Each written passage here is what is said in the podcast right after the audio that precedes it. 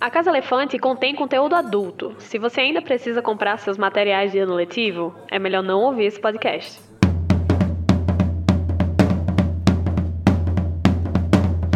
Olá, sejam bem-vindos à Casa Elefante. Puxa uma cadeira e pede um sundae e vem discutir a obra de J.K. Rowling capítulo a capítulo com a gente. Hoje, o quarto capítulo de Harry Potter e o Prisioneiro de Azkaban, o Caldeirão Furado.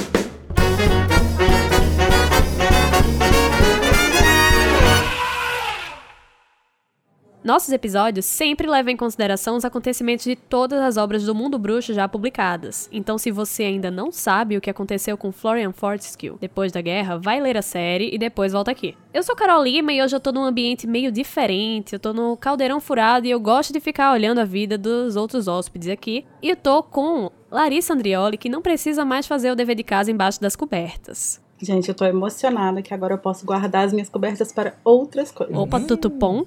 Oi. E do meu outro lado da mesa, que vocês já escutaram, está Junior Code, que tá namorando um vassourão, é verdade, amigo? Ai, Carol, é verdade. Eu estou apaixonado.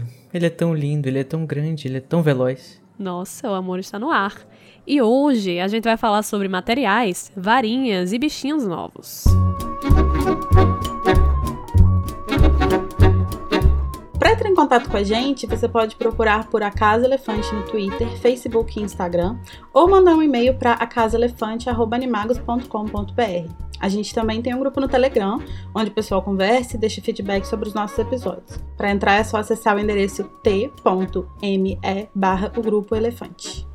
E vamos ao nosso duelo de resumos, né? Que é esse momento lindo onde os dois participantes vão duelar pelo direito de iniciar a nossa discussão com a frase de sua escolha. Vai ganhar quem conseguir fazer o resumo completo do capítulo em menos de 30 segundos. A gente vai jogar um dado para decidir quem tem o direito de escolher quem vai fazer o resumo primeiro, né? Então, quem quer par, quem quer ímpar. Pode escolher lá. Eu quero ímpar. Quem ganhou foi Larissa. Você quer começar ou você quer dar a vez pro coleguinha? Eu vou dar a vez pro coleguinha. Ah, mãe, Começar. obrigado. Início de temporada, né? Minha primeira participação, né? Isso é um pouquinho de educação. É bom, né? É bom a gente ser solidária, né? É, com as outras pessoas. Eu acho interessante. Depois a gente cai matando. Uhum, eu te bagunçando aí daqui a pouco, amada. Ah, então tá. Então, Code, você vai tentar fazer um resumo de 30 segundos do capítulo Caldeirão Furado em 3, 2, 1. Bom, o Harry tá aproveitando é, a paz dele, o sossego sem os Dursley lá no Caldeirão Furado. Ele vai ficar é, passeando pelo beco diagonal, namorando as compras, querendo gastar tudo que ele puder gastar. Só que acaba não gastando nada porque ele ainda tem muitos anos de educação. Compra só o material dele, encontra com os Weasley e com a Hermione. E aí eles vão. Descobrem que por algum acaso os Weasley estão na- hospedados no Caldeirão Furado. É, eles vão na loja de pets. É, o, o Perebas foge do bicheiro. E acabou! Ai. dele. Eu comecei o meu resumo achando que não acontecia nada e quando eu me toquei no que acontecia eu já tava tarde demais. Acontece. Então, Larissa, você agora vai pegar todos os erros de Júnior e vai tentar não aplicá-los. Tá, essa é a parte difícil. Então, Larissa Andreoli, você vai tentar fazer um resumo de 30 segundos, o caldeirão furado, em 3, 2, 1. O Harry fica lá no beco diagonal, passeando, conhecendo as coisas e tal, comprando coisinhas, compra o material todo dele, descobre coisas, ele vê o, o cachorro que ele viu na rua lá pela primeira vez, ele vê alguma coisa parecida num negócio de adivinhação e tal. Ele encontra o Ron e Hermione, é, eles descobrem que o Perebas está doente, a Hermione adota um gatinho, Luísa Mel, maravilhosa. O Perebas percebe que rola uma treta ali entre Perebas e o gatinho da Hermione. É, e aí o, o Harry descobre. E acabou! Oh. Será que a gente um dia vai saber o que, é que Harry descobre? Não sei. Eu acho que não. Qualquer coisa me manda uma DM, gente, que eu conto. Mas, né, eu vou vetar aqui o resto do seu resumo, tá? Vamos ver, né? Vocês chegaram mais ou menos é, na mesma altura do episódio, só que Larissa foi mais longe, porque ela chegou a sair da loja, né? Hermione já adotou o gatinho. Então eu vou, a muito contragosto, dar esses 50 pontos para a Sonserina. ah, Sonserina, ê, não Amigo, mas você ia não. acabar dando os pontos pra Sonserina de qualquer jeito. aí. É, É verdade, né? É, é Ou porque eu pra Grifinória, né? com Corvinal. É, é, be- é bem a cara da Grifinória mesmo, né? Tem dois competidores da Sonserina e quem ganha leva pontos para a Grifinória. Ah, me respeita, tá? Hum, não sei. Que eu sou justíssima. Tão justa que quando o resumo não presta, eu não deixo ninguém ganhar. A própria McGonagall. Se você curte o conteúdo do Animagos e quer nos ajudar a continuar produzindo, você pode nos apoiar através do PicPay. É só acessar picpay.me animagos e escolher o seu plano. Com a sua ajuda, a gente vai poder continuar produzindo conteúdo acessível e de qualidade para você. O endereço é picpay.me animagos.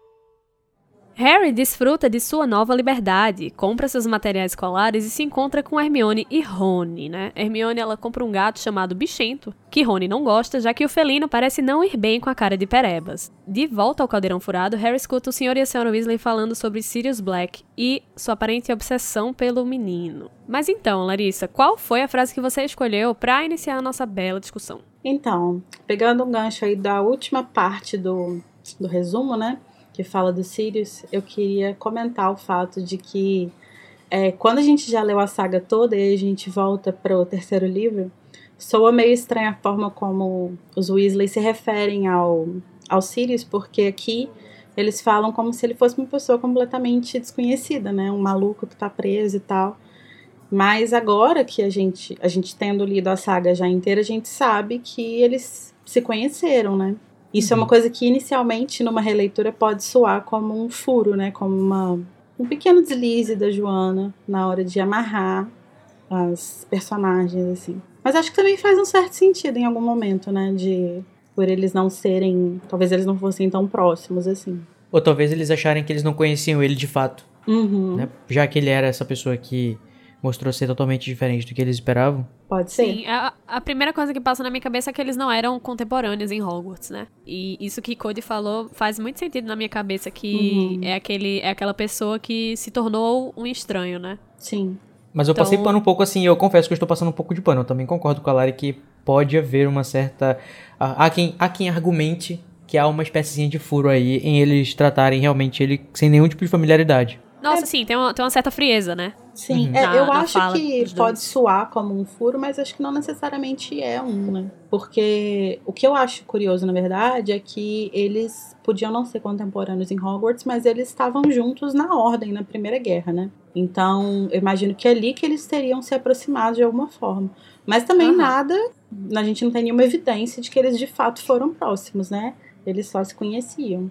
É, vai é. ver era um negócio de bom dia, boa noite e. É. E eles falando que ah, aquele Sirius, né? Ele era um doido e tal. Sim. Mas realmente é, é meio estranho, né? A, a uma primeira vista. Eu acho que pode estar tá, sim nessas coisinhas que não estavam tão uhum. bem estabelecidas. Mas é importante e... também essa, esse discurso sobre os Sirius não ter muita nuance nesse momento, né? Pra, não, pra gente não ficar com a pulga atrás da orelha, assim. Tem que ser uma coisa bem colocar ele como vilãozão, assim. Uhum. Até porque ele é o nosso, ele vai ser o nosso red herring aqui, né? É, Sim. Essa pista falsa. Talvez a gente tenha a impressão de, de eles serem tão próximos mas porque pelo que a gente vê, vai ver lá na Ordem da Fênix, né? Lá no quinto livro, uhum. quando eles estão, tipo, convivendo Morando. todos os dias, então é, é, de fato eles são mais próximos, mas retroativamente talvez eles realmente não fossem mesmo. Talvez tenha sido só, assim, uma convivência uhum. por algum tempo e tal, nada demais. Mas eu gosto disso que você falou, de que talvez, é, diante do que aconteceu, que foi uma coisa tão absurda, né, tão grave, tão séria, que eles realmente encarem como se eles nunca tivessem conhecido ele de verdade, assim. É, uhum. Se torna uma outra pessoa mesmo. Sim, faz todo sentido, assim, na minha cabeça. Eu acho que eles deviam ser próximos. Assim, eu imagino que se eles tinham uma, uma relação próxima, tal como eles tinham no quinto livro, A Ordem da Fênix lá, eles realmente seriam mais próximos, sim. Mas, Mas, eles não moravam juntos como eles estavam morando lá, né? Então talvez. É, exatamente. É. Eu acho que a ordem não tinha essa base fixa que nem é no, no quinto livro, sabe? Acho que é um cenário Mas, completamente tipo, eles estavam no meio de uma guerra, Carol. Né? Talvez é, é, eles fossem. Assim, a guerra acho que ela vai aproximar os aliados, sabe? Tipo, a, a nível pessoal. Você Sim. não acha? Mas eu acho que, por exemplo, quando você pega a segunda geração da ordem, você tem pessoas que fazem parte que não são próximas daquele núcleo. Como é verdade, o, o Mundo Ungus. Exatamente. O Snape. É, o Snape. E, é, e assim, não significa que você vai se aproximar de todos, entendeu? É, verdade. Sempre tem, né? Aquelas pessoas que você Existe, se aproxima mais sim, e outros uma, menos. uma certa relação de confiança, porque vocês todos estão ali lutando pela mesma coisa, né? Mas. Uhum acho que proximidade, assim, tipo, de amizade e tal, não necessariamente. E tem, a, tem o fato também de que eles eram mais jovens, né? E o Sirius era bem louco. Então. Sim. sei lá. Motoqueiro. Ele era essas pessoas que saem andando de moto na rua fazendo barulho, sabe? E, dando... e pelo ar, inclu Nossa. inclusive. Empinando. Suportável. Empinando literalmente, né, pelo ar. Inclusive, falando no Sirius, eu queria aproveitar para falar sobre uma coisa que o, a Molly e o Arthur vão conversar sobre os dementadores ou sobre os guardas de Azkaban, né? Porque pelo que eles dizem dá a entender de que em algum momento os guardas de Azkaban falam alguma coisa para alguém. E aí eu fiquei pensando, ué, mas os guardas de Azkaban não são só os dementadores ou será que também há pessoas que falam, né? Ou, será que dementadores falam? O que, que vocês acham sobre essas essa questão deles falarem, os guardas de Azkaban. É, tipo, no livro ele fala assim, ó, o Arthur fala. A imprensa não noticiou porque Fudge não queria que houvesse escândalo, mas Fudge foi até Azkaban na noite em que Black fugiu. Os guardas lhe disseram que Black andava falando durante o sono havia algum tempo. Sempre as mesmas palavras. Ele está em Hogwarts. Ele está em Hogwarts.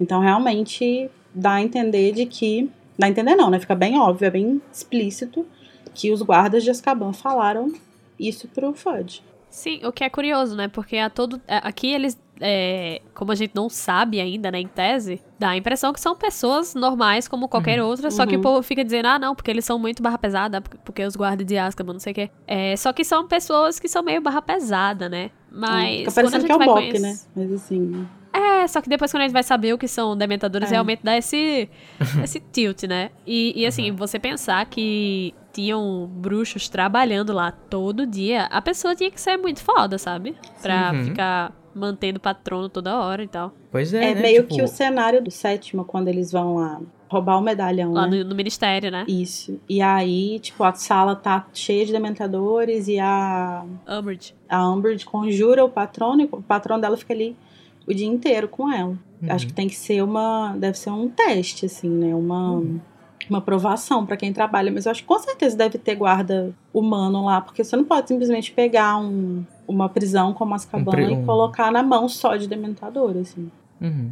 Nossa, assim, tem que ter até quem pare eles, né? Sim. Pois é, exatamente. Tipo, você vai precisar se aproximar com o bruxo que está sendo transportado, por exemplo, né? Você vai precisar ter alguém para fazer o processo de, de check-in, de check-out dos presos e alguém para, Uhum. enfim, dar comida para eles, limpar a cela. Nossa, mas o, o, o salário tem que ser altíssimo por causa da É insalubridade. Nossa, total. Mas é, sobre esse, esse trecho específico, né, que fala que os guardas falaram, é, acho que dá pra abrir a interpretação das duas coisas. Ou que os, que os dementadores falam, que não é uma coisa que eu imagino que aconteça, Também não. quanto de que existem pessoas. Acho que são as únicas duas possibilidades. E a primeira é muito fraca. Uhum. E uma coisa que acontece nesse capítulo, nesse trecho especificamente, né, é que a gente tá falando desses guardas e a gente entende que a Rowling tá fazendo todo um trabalho de, tipo, negando uma informação que vai ser uma informação chave no próximo capítulo, que são os nomes dos dementadores e o que que eles são. Só que ela acaba fazendo, tipo, ela transforma a senhora Weasley em burra, né? Ela emburrece ela de um jeito assim absurdo e quando ela fala dos dementadores,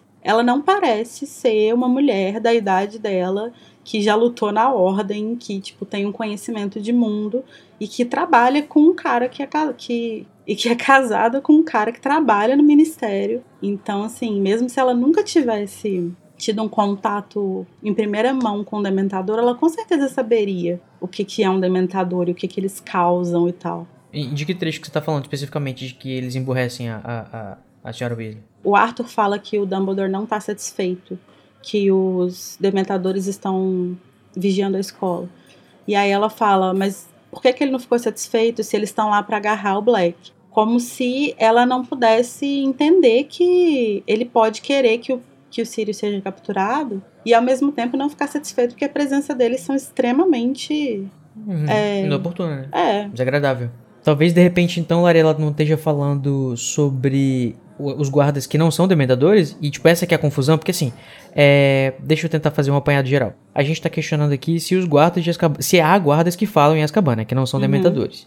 E aí ela tá dizendo que ela não acharia é, problema ter guardas de Azkaban em Hogwarts. Ou não entende por que, que seria um problema. Talvez ela não tá falando achando que não são dementadores, são os outros guardas. Não, acho Ou que que faz eu tô- até sentido. Só que aí, como a Rowling tá nesse jogo de não falar diretamente dos dementadores nesse momento, fica meio esquisito, porque se ela se, se fosse o caso, ela poderia perguntar por que não ficaria satisfeito se os guardas estão lá para agarrar o Black, e o Arthur falaria assim: "Ah, mas É, eles não verdade. queriam os dementadores, os outros guardas tudo bem". É, exatamente. É, é, fica um negócio meio que se você juntar as duas coisas, não, não encaixa direito. É, assim, É. eu também eu diria que, inclusive, é, eu acho que é bem literário a forma como ela tá apresentando isso.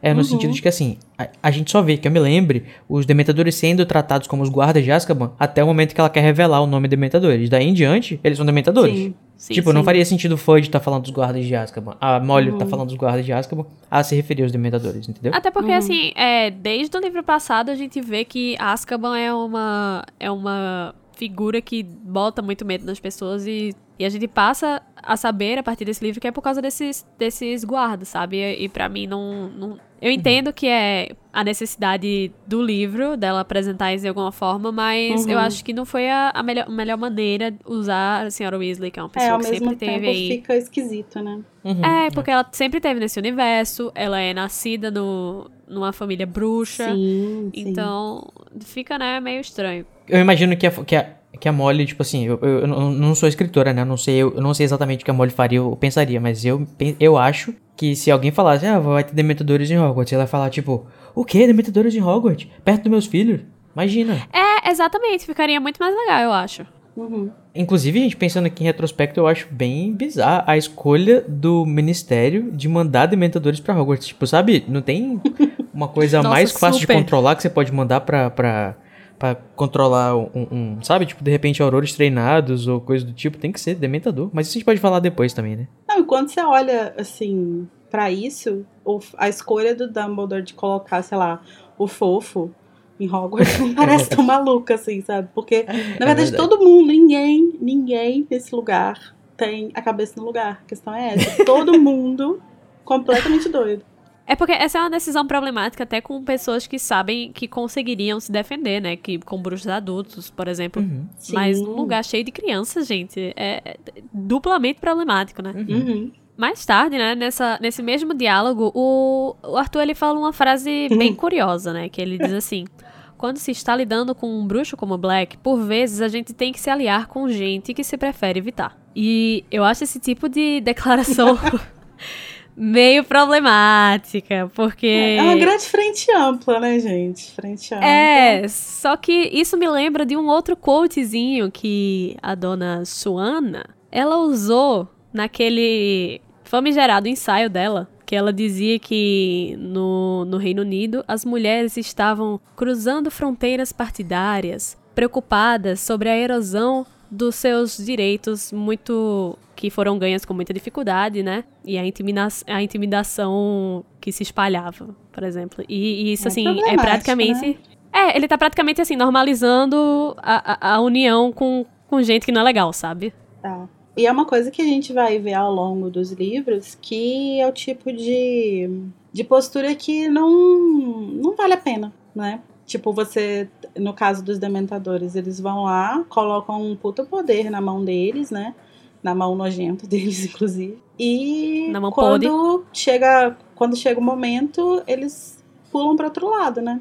O que É Exatamente. uma grande alegoria do nossa, da nossa situação política no geral, né? Pois não Então, é, por favor, Joana, lê Harry Potter e entenda que é melhor tirar os dementadores da, da vida, assim, da, da sociedade. Mas, gente, não vamos esquecer que o Harry tá escutando isso, né? Convenientemente. quando ele tá indo procurar alguma coisa pro Percy. Não, ele foi Não, ele vai procurar pegar o o tônico. tônico de perebas que Rony isso, esqueceu. Isso, isso, exatamente. E aí, ele escuta os dois discutindo, super animados e, e, e- e brigando, o senhor Weasley e a senhora Weasley fazendo toda essa discussão, né? Fica assim, gente, amado, vocês não querem é, prevenir o menino de ouvir ou discutir sobre se ele deve ouvir ou não? Por que vocês estão falando assim no meio de uma, de uma área pública do, do- da pensão, da, da estalagem? Da- é, e eles não estão sendo nada discretos, né? O Sr. Weasley ele chega a dar um murro na mesa, que é perfeitamente audível de onde Harry tá. Então, assim, questão nenhuma, né? Nervosa. Ai, credo. É super tosco dar amor na mesa falando com, com a esposa. Com a esposa, né? Eu também não gostei muito disso, não. É meio fora do personagem dele, assim, né? Também achei. Mas também não sei, ele tá bem nervoso nessa cena. Acho que ele tá bem. Eu acho que o, o que a gente pega do Sr. Weasley nesses dois capítulos agora é que ele tá muito nervoso tá muito com toda essa né? situação. É. Ele tá muito preocupado. Sobre a discussão, inclusive, é, apesar de eu não gostar tanto de como que o Harry descobre isso, né? Como ele, enfim, convenientemente escuta é, essa discussão aí e tal que eu falei, é, a discussão em si me parece muito interessante. Tipo assim, os dois lados estão muito claros e os dois lados fazem sentido de certa forma, né? Tipo, a informação de fato deixa o Harry meio cabreiro quando ele escuta. Tipo assim, a Molly tá certa, porque ela sabe que vai upset, né? Vai deixar ele super cheio de coisa na Irritado. cabeça e ele já é beligerante, já é responsável de querer resolver as coisas.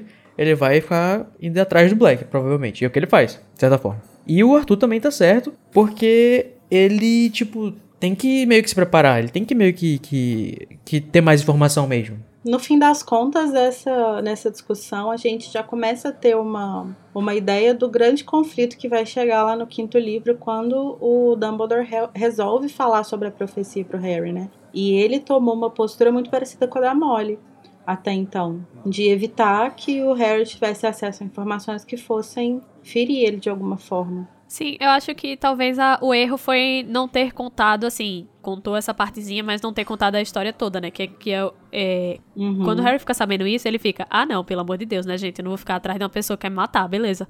Só que aí, quando ele descobre que era amigo dos pais dele, ele fica Sim. muito puto. E eu acho que eles poderiam ter preparado ele Sim, para, para essa notícia, de forma que eles ainda se mantesse seguro, sabe? Uhum. Mas eu, eu, eu acho que eu sou mais. Eu pendo um pouquinho mais pro lado de Arthur nesse caso. De tipo assim, olha, é, jogar as cartas na É, mesa Eu também e acho que seria explicar, sabe? Com jeitinho, né? Com paciência, É, porque com assim, você.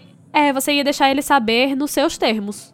Sim. É, ao invés de ele descobrir de qualquer forma, como ele vai descobrir mais tarde, né? Eu acho que, sabe, o máximo que as crianças puderem saber sobre tudo, assim, dentro da. Da, Da limitação, né, Dentro da da linguagem ideal. é. Isso, isso. Elas têm que saber, e nesse caso especificamente também. Ele tá, ele tá no escuro sobre isso, só vai deixar ele mais ansioso, eu acho. É, é, até porque ele Uhum. vai descobrir. Não tem como você prevenir o Harry de descobrir que o Sirius Black era padrinho dele, gente. Sim. Tipo assim, e ele é descobre da pior forma possível, Exatamente. né? E aí parece que é uma traição das É. pessoas que esconderam isso dele. Eu acho que os dois podiam ter feito uma, uma junção das duas, da- das duas ideias deles e, né, visto que o Harry iria de fato ser essa pessoa mais, como é que fala, mais irresponsável ao saber que tem essa pessoa atrás dele, ou o que, que ele representa, o fato dele ter traído os pais, tentar tratar de educar, né?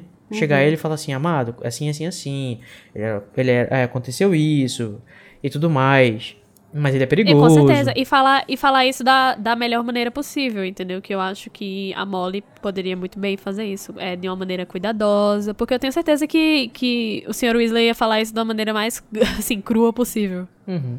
É, mas ao longo da série mesmo, a gente vê que existe muito essa discussão sobre como que as crianças são excluídas, né? Excluídas mesmo da, do- da oportunidade de ter agência sobre os seus suas vidas, Verdade. assim. O próprio Harry passa por isso a vida inteira.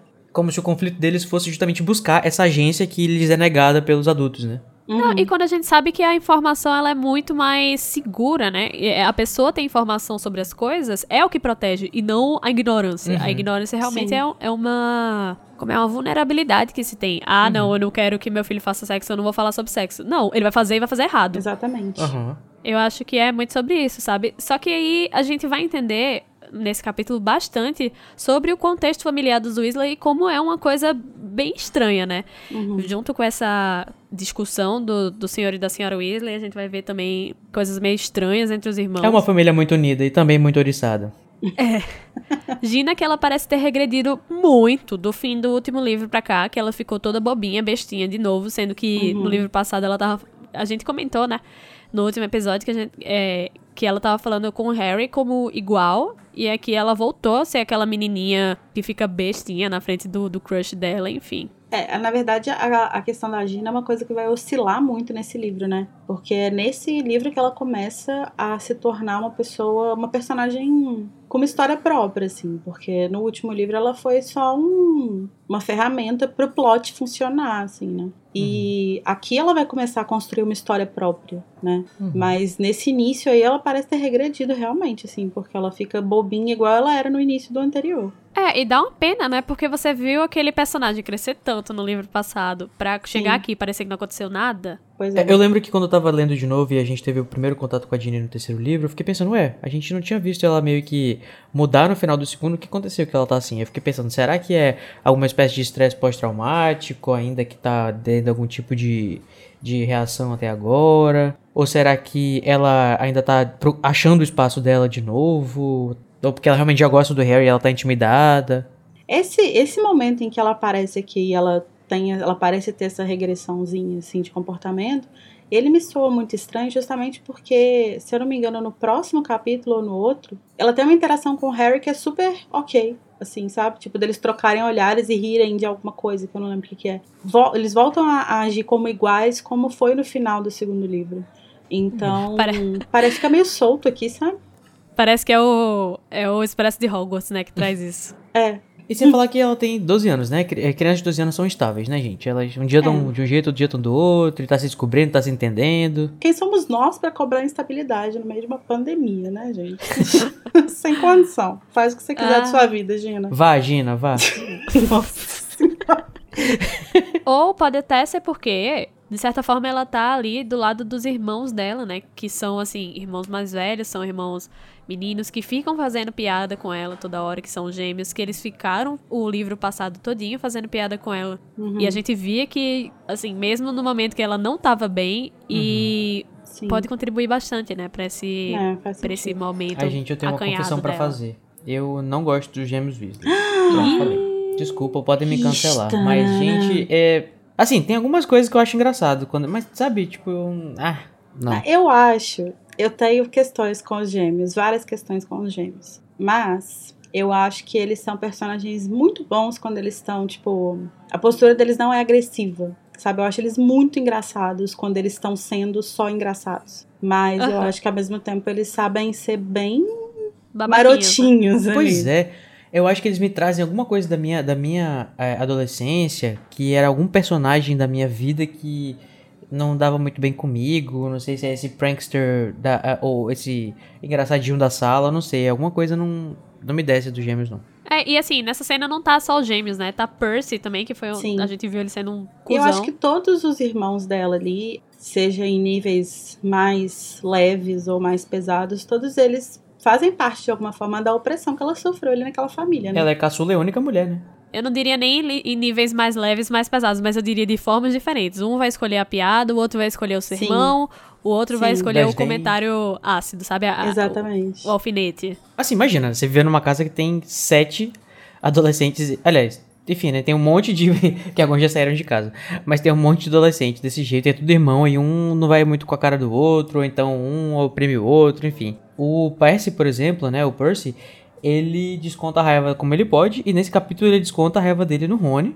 Uhum. Que ele acusa que o Rony que, que, que roubou o distintivo dele, né? Que ele não sabe que foram gêmeos. Agora sim, né, Percy? Quem que gosta de fazer. É. é como é que É, fala? até parece que não conhece os irmãos, né? É, É, parece até que que não conhece esse- os irmãos. Quem que tem esse feitiço, né? De, de pregar peças. Uhum. E até, e os, o, até essa dinâmica, ape- apesar de eu achar o Percy uma pessoa insuportável, essa postura dos gêmeos também, de, tipo, desqualificar absolutamente tudo que ele faz, sabe? E, tipo, ele tá lá feliz com o negócio dele que ele ganhou, gente. Deixa, o Nossa, menino é chato, mas deixa ele ficar feliz, porque ele vai ser monitor. Sim. E aí, eles não param de encher o saco dele nem um minuto, assim. E Uhum. isso se torna uma coisa bem exagerada, eu acho, às vezes. Eu concordo que é uma coisa exagerada, mas é porque a felicidade de Percy, ela não é aquela felicidade que ele tá sentindo e ele quer compartilhar. É aquela felicidade que ele tá sentindo e ele quer esfregar na cara de todo mundo que ele agora é head boy, sabe? Sim, não, ele é chato pra cacete.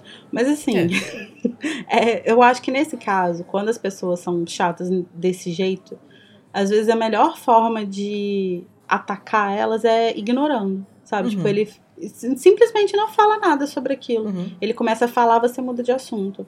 Aquilo ali seria uma coisa muito mais agressiva pra ele do que ficar roubando as coisas dele, assim. Eu acho bem bizarro isso. É, tipo, se a pessoa se acha, né, a melhor forma é você não, não ligar pra ela, fingir que Não ela é achar irrelevante. É, exatamente. Perder ela, dar um perdido. Mas felizmente, né, não é só de barras familiares que esse capítulo é feito, e a gente vê Harry aproveitando né, essa tal liberdade que ele ganhou, vivendo na Londres bruxa, né? A gente vai conhecer um pouco mais do Caldeirão Furado, que interessantemente é um prédio muito do antigo, né? Ele estava lá muito antes da Charing Cross Road existir, e o endereço dele é o Beco Diagonal número 1. Ele é tão antigo que acredita-se que ele foi construído por volta de 1500 e o resto da Rua Bruxa também, né? Olha, o Brasil também parece.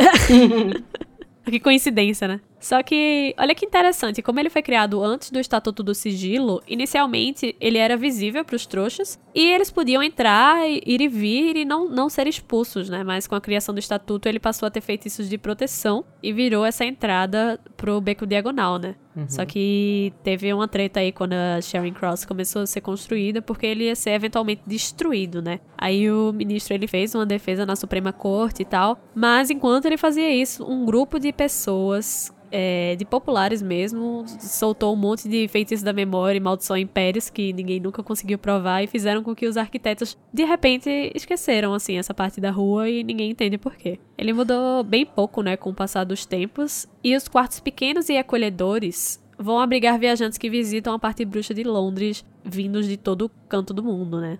Mas é bem interessante, né, que a Sharon Cross ela é famosa pelas livrarias modernas e aquelas que não são modernas, né? E, e por isso que Rowling queria que fosse aquele lugar que as pessoas usassem para conhecer esse mundo tão diferente, né? Esse, esse lugar que traz esse embate, não é embate, mas essa convivência do novo com o antigo e é interessante, né? A Charing Cross é exatamente isso, assim. É uma rua muito peculiar. Ela é aquela ruazinha clássica de Londres, assim, sabe? aqueles prédios antigos e tal, mas é, ao mesmo tempo você entra numa loja e a loja por dentro ela é absurdamente moderna. É como se estivesse de fato atravessando um portal, assim. O, o, eu acho legal, eu fico imaginando que antigamente, né, como você falou, os trouxas eles tinham acesso ao veículo diagonal. Eu fico imaginando aquele, aquelas partes do centro da cidade que tem um monte de, de, de produto Aqueles produtos é, é, como é que é? Medicinal natural, que tem, sei lá, unha de gato, é, sara tudo não sei o que, que o pessoal vai comprar, sei lá, homeopatia.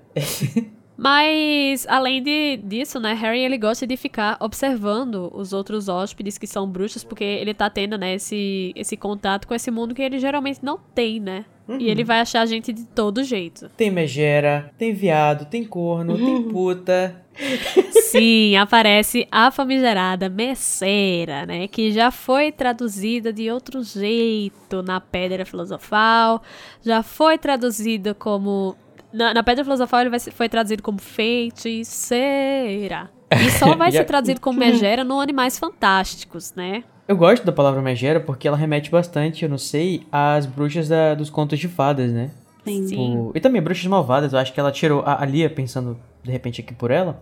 Talvez ela pensou, procurou a palavra reg em, em contextos e achou nos contos de fada, né? Que é uma bruxa velha que uhum. geralmente se alimenta de criancinhas. Que é o que inspirou, eu acho, a JK ao desenvolver essa, esse folclore aí para as megeras, as regs. E eu acho também que. Eu não sei se eu tô viajando, não sei qual que é a experiência de vocês com essa palavra. Mas megera para mim tem uma conotação muito machista mesmo. Misógina, de, sim. É, de como se referir a uma mulher que é incômoda por algum motivo. E aí isso tem muito a ver com a construção da ideia de bruxa, de, das bruxas, né, ao longo da, dos séculos e tal, do que, que seria uma bruxa. E você vai condenar como bruxa as mulheres que são livres, as mulheres que são donas de si, as mulheres que não casam, as mulheres que traem marido. Que tem algum tipo de conhecimento específico da natureza, ou que, Sim. Né? Então, eu acho que talvez a Lia tenha escolhido não usar megera aqui por essa carga, que é uma carga até um pouco é, sexual, assim, em algum momento, sabe? Tipo, de condenação por uma postura sexual. Eu não sei como é que é a leitura de megera de vocês, onde vocês moram, mas aqui tem uhum. muito uhum. isso. Não só de ser uma mulher estranha, mas de ser uma mulher meio... Nossa, sim, aqui, aqui tem uma carga muito misógina também, que é a, não, é a mulher que não presta, né? Uhum. Engraçado que para mim eu nunca é, a palavra megera para mim, de repente de onde eu vivo, eu não sei, ela remete a uma mulher que tem poder, algum tipo de poder e que usa o poder mal. Também. Eu lembro que a vez que eu que eu, eu vi essa palavra era quando tipo fazia escola dominical, as coisas na igreja, e a pessoa tava se referindo a Jezabel, por exemplo, a rainha Jezabel. Uhum. Ou alguma rainha má. Eu acho que Talvez tem seja, isso daí- seja também. daí que vem a ideia da, da Lia, não sei. Sim, é, Pra associar com os irmãos Grimm. No Animais Fantásticos, ele vai. O Newton ele vai dizer, né, que essas megeras elas vão inspirar os, os contos de bruxa trouxas, né? E, eu acho que é- essa passagem aqui é pra deixar bem claro que é dessas pessoas que ela tá falando, Sim. sabe? E parece até, do jeito que é descrito, né? Posso ler o trechinho só pra. Pode, por Uhum. favor. É, ele fala assim: bruxas do interior, franzinas e engraçadas que vinham passar o dia fazendo compras, bruxos de aspecto venerável discutindo o último artigo do Transfiguração hoje. E é legal pensar que no inglês aqui, esse bruxo de aspecto venerável, na verdade ele fala warlock, que é um termo mais é, respeitoso para falar, diz respeito a bruxos mais poderosos, né? Uhum. É, aí fala bruxos de ar amalucado, anões de voz rolfenha, e até viu alguém que se parecia bastante com uma megera. E, e aí quando ele descreve a megera, que ele fala que ela pediu um prato de fígado cru e que ela tava com o rosto meio tampado, com, com uma, uma coisa de lã e tal, é quase como se fosse uma outra, uma outra criatura, assim, é quase como se não fosse uma bruxa. Quase como Uhum. se fosse realmente uma... Uma criatura, um ser. É, um ser, É, mas né? é, é meio que é isso Uhum. também, Não, né? É, só que aí quando ela traduz por bruxa malvada, Sim, é. fica Aham, esquisito, né? Porque parece que é só uma bruxa esquisito. É, mas assim, a- em defesa da Lia, a Lia não tinha como saber que isso era um ser, né? Tipo, de fato, a palavra reg, sem você ter feito o livro Animais Fantásticos, não teria como a Lia saber que representa um outro, uma outra classe. Seria que nem a palavra dwarf, lá, o anão que apareceu, que também, Uhum. de repente, vamos lá, vai que aparece no, no Animais Fantásticos, que o dwarf também é um ser. Sim. mas o negócio é que ela tem escolhido sempre traduzir pra uma coisa diferente, sabe? Sim, sim, sim. Não tem consistência, né? É, e no Animais Fantásticos é, o Newton vai dizer, né, que são seres selvagens, que podem usar magia ru- rudimentar, que vão se assemelhar fisicamente a bruxas velhas, feias e cheias de verruga. E traz, né, aquela imagem da, da bruxa velha, verruguenta. E são os que os trouxas chamam de bruxas, então são populares na literatura trouxas, né? Ela, só que as hags, na, na vida real, elas são as é, criaturas do folclore inglês, que são normalmente usadas para explicar a, para- a paralisia do sono, né? Aqui no Nordeste a gente tem a famosa pisadeira. Então, Nossa, eu só lembro de Caminhos do Coração. sim, meu destino é pisar. Eu piso. Gente, que que é isso? Eu nunca ouvi falar disso. Nossa, sério? Gente, procurem no? YouTube aí, pisadeira. Só pro, fa- façam apenas isso. Depois que acabar o episódio, YouTube, pisadeira. Só Vocês isso. não vão se se, divirtam. Mas até se fala, né, que ela só tem quatro dedos e tal, é todo um negócio. Então o Harry tá super, nossa, olhando a vida passar diante dos seus olhos, está extremamente interessado na vida dessas pessoas, desses seres, desse, tudo isso que tá acontecendo. E ele vai dar os seus passinhos, né? Ali pelo beco diagonal, ele tá encantado como se fosse a primeira vez, olha aí, como se fosse a primeira vez que ele vê todas aquelas lojas, aqueles itens a própria mágicos. Drew Barrymore. Sim, Ah, mas eu acho muito fofo isso. esse Essa fascínio. postura do Harry de, de continuar se Se encantando, encantando, né? Sabe? Eu acho muito bonitinho, assim, como que, independente de tudo que aconteça, sempre tem uma coisa que ele vai olhar e falar assim, gente, que viagem. Ser bruxo é muito doido, sabe? Uhum. Eu acho isso muito legal. Porque a gente vê como que é, ter, ter cri- sido criado numa família trouxa, como que isso foi tão marcante pra ele. Tipo, Uhum. como Sim. que aqueles anos formadores dele, assim, como que eles sempre vão estar meio que com ele ali. Ele nunca vai. Por mais que ele esteja à vontade em quem ele se torna a partir do momento que ele entra no mundo bruxo, porque é quem ele realmente é, de onde ele realmente é, ele sempre tem um pouco dessa sensação de forasteiro, né? Pra mim aqui, é, ele passando esse tempo no, no centro, né, em Londres, ele tá só é, a Bela, da Bela e a Fera. Eu quero mais do que essa vida provinciana de Surrey. Aham. Você disse que você tá dizendo, Lari, que o Harry tem algum tipo de síndrome do impostor, de repente? Eu acho que não necessariamente, eu acho que só uma realmente uma sensação de que ele perdeu muito tempo da vida dele, assim, sabe? De que eu acho que ele daria tudo pra ter crescido é, numa Uhum. família bruxa, sabe? Mesmo que não fosse a família dele, mesmo que ele tivesse sido, sei lá, crescido com os Weasley ou algo do tipo. Eu acho que ele, ele daria tudo pra ter a experiência Sim. que ele, que ele mostra admirar o tempo inteiro, né? A gente vê no segundo livro, quando ele vai na toca pela primeira vez. Como que ele fica fascinado por coisas bestas, assim, sabe? Tipo, a, a panela se lavando sozinha. Uhum. Eu ouso dizer que ele daria tudo pra morar com outra família, qualquer trouxa, que não, Ou fo- sozinho. que não abusasse ele de todas as É, formas. não, Ou sozinho também, que fosse. obviamente. Tanto que eu, inclusive, assistindo esse capítulo. Assistindo esse capítulo. Lendo esse capítulo, eu fiquei pensando, amado, você tem dinheiro, por que, que você ainda volta pros Dursley no final do ano, amado? Volte para pro Caldeirão Furado semestre que vem. É, eu acho que a gente não, a gente não tem essa explicação ainda, né? Isso vai ser explicado mais pra frente. Da proteção da casa? É, Sim. mas ao mesmo tempo, é, é- é esquisito ele, ele não, não cogitar essa ideia, sabe? E no, nesse rolê que ele tá dando aí no Beco Diagonal, conhecendo o espaço e tal, se divertindo, vivendo a vida louca, ele vai conhecer o Florian Fortescue, né? Que é um personagem que, inicialmente aqui, ele vai começar a construir uma importância, né? E dessa importância vai desaparecer ao longo dos livros. Mas o Florian Fortescue, que era o dono da sorveteria, né? E que ele fica lá dando sundae pro Harry. Uma coisa muito esquisita, né? Esse adulto dando Ai, doce gente, pra me dá- criança. Né, eu fiquei assim, gente, amado Harry corre. Nossa, mas ele é, uma, ele é uma personalidade, entendeu? Quando as pessoas É. vissem que Harry Potter estava tomando sundaes na, na sorveteria do Florian Fortescue, É isso era um, um influencer, public né, post, gente? sabe? É um- exatamente, exatamente. Ele andava, ele, ele andava com uma placa assim, ó, é, public post pat- patrocinado. Uhum. Ele deve ter um moral, certeza, tirando lá com as fotos que ele tirou com o menino Harry tomando o sundae na Com loja dele. certeza, Com ele, certeza. ele tem, sabe aquela parede dos famosos? Com Aham. certeza. E o, o Florian Fortescue é legal ele aparecer aqui agora, porque ele fez parte do, de um ghost plot, né? Um plot que ia acontecer aí que acabou é, não rolando. Mentira. Sério. Ele teve um antepassado, né, que foi diretor de Hogwarts, que chamava Dexter For- Fortescue. E ele foi planejado pela Rowling inicialmente como um veículo que vai servir ali para dar pista pro Harry sobre as Horcruxes. E a gente vê nesse livro, inclusive, que o Harry pede ajuda dele para fazer é, dever de, de história da magia e tal. Então fica, fica Sim, a, a redação, né? as redações, é, então fica claro ali que ele é uma pessoa que tem muito conhecimento histórico sobre o mundo, da, mundo bruxo. E aí ele ia ser esse, esse veículo Esse dessas link, né? informações, né?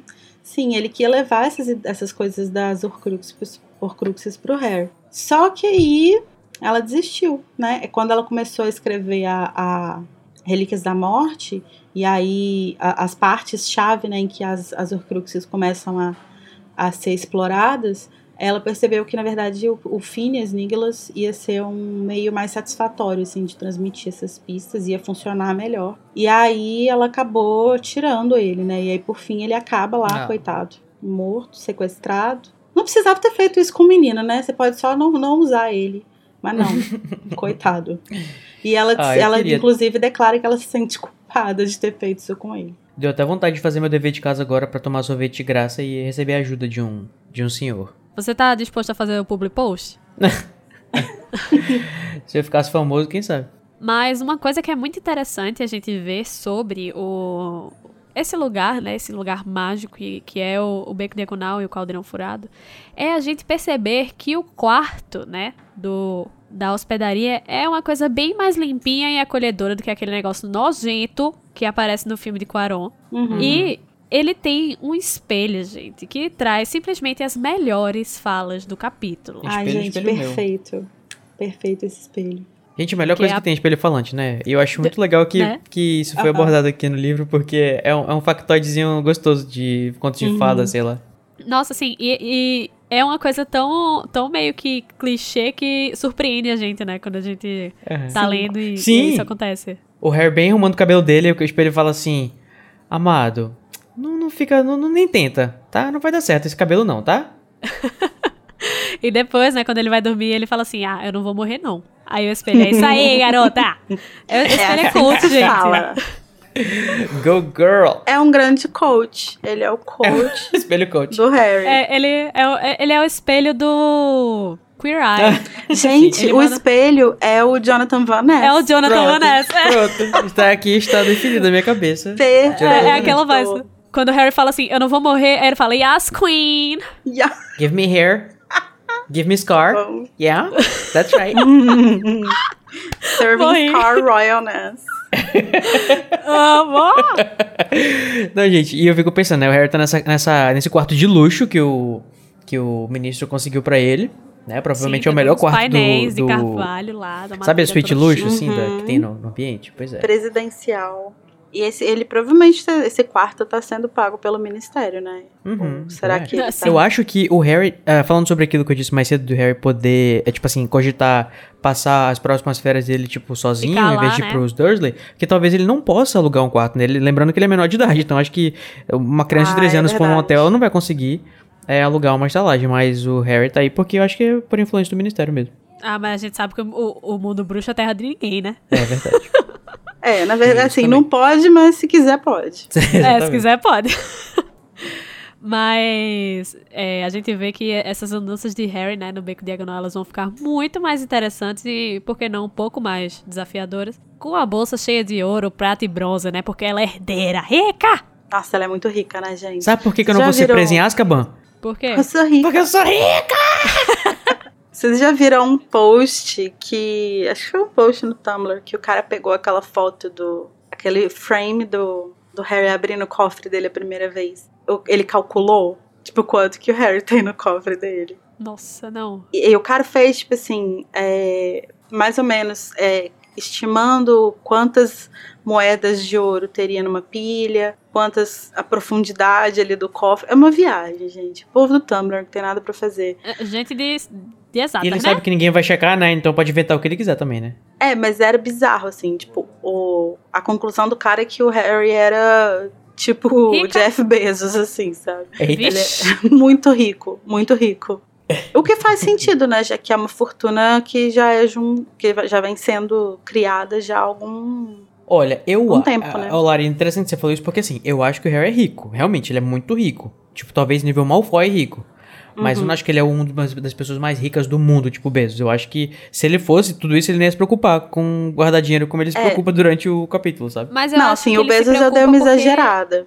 É, Mas- mas... eu acho que ele se preocupa porque ele não tem noção do quanto É, dinheiro ele tem. Eu entendeu? acho que ele não tem noção. Vocês Porque, acham que ele nunca perguntou? Tipo assim, ô Duende, vem cá, deixa eu te perguntar. Quantas. Quanto dinheiro tem aí? Quanto tá o dólar? Quanto é, que tá, quanto é que tá o galeão na cotação de hoje? Ai, mas eu não sei, eu acho que ele não tem no- muita noção, assim, porque, por exemplo, eu tenho certeza que ele poderia sim comprar a Firebolt se ele quisesse. Com certeza. Sim. Preço a cotação É, vai que- ser toda a fortuna dele? Duvido, gente, não é possível. Só que Sim. ele, foi- eu acho que ele foi criado com tão pouco que ele, ele realmente dá valor às coisas que ele tem, sabe? Então, é tipo uma assim, outra ah, relação com o dinheiro, né? É, outra... exatamente. Tipo, ah, minha Nimbus funciona, pra que que eu quero outra? E toda partida que eu joguei com ela eu ganhei. Porque, por exemplo, quando a gente pega no segundo livro que o Lucius comprou a Nimbus 2001 pro time inteiro, ou seja, ele comprou sete vassouras, a Nimbus não pode ser tão mais barata que a Firebolt. É. Tipo, com certeza a Firebolt é mais cara.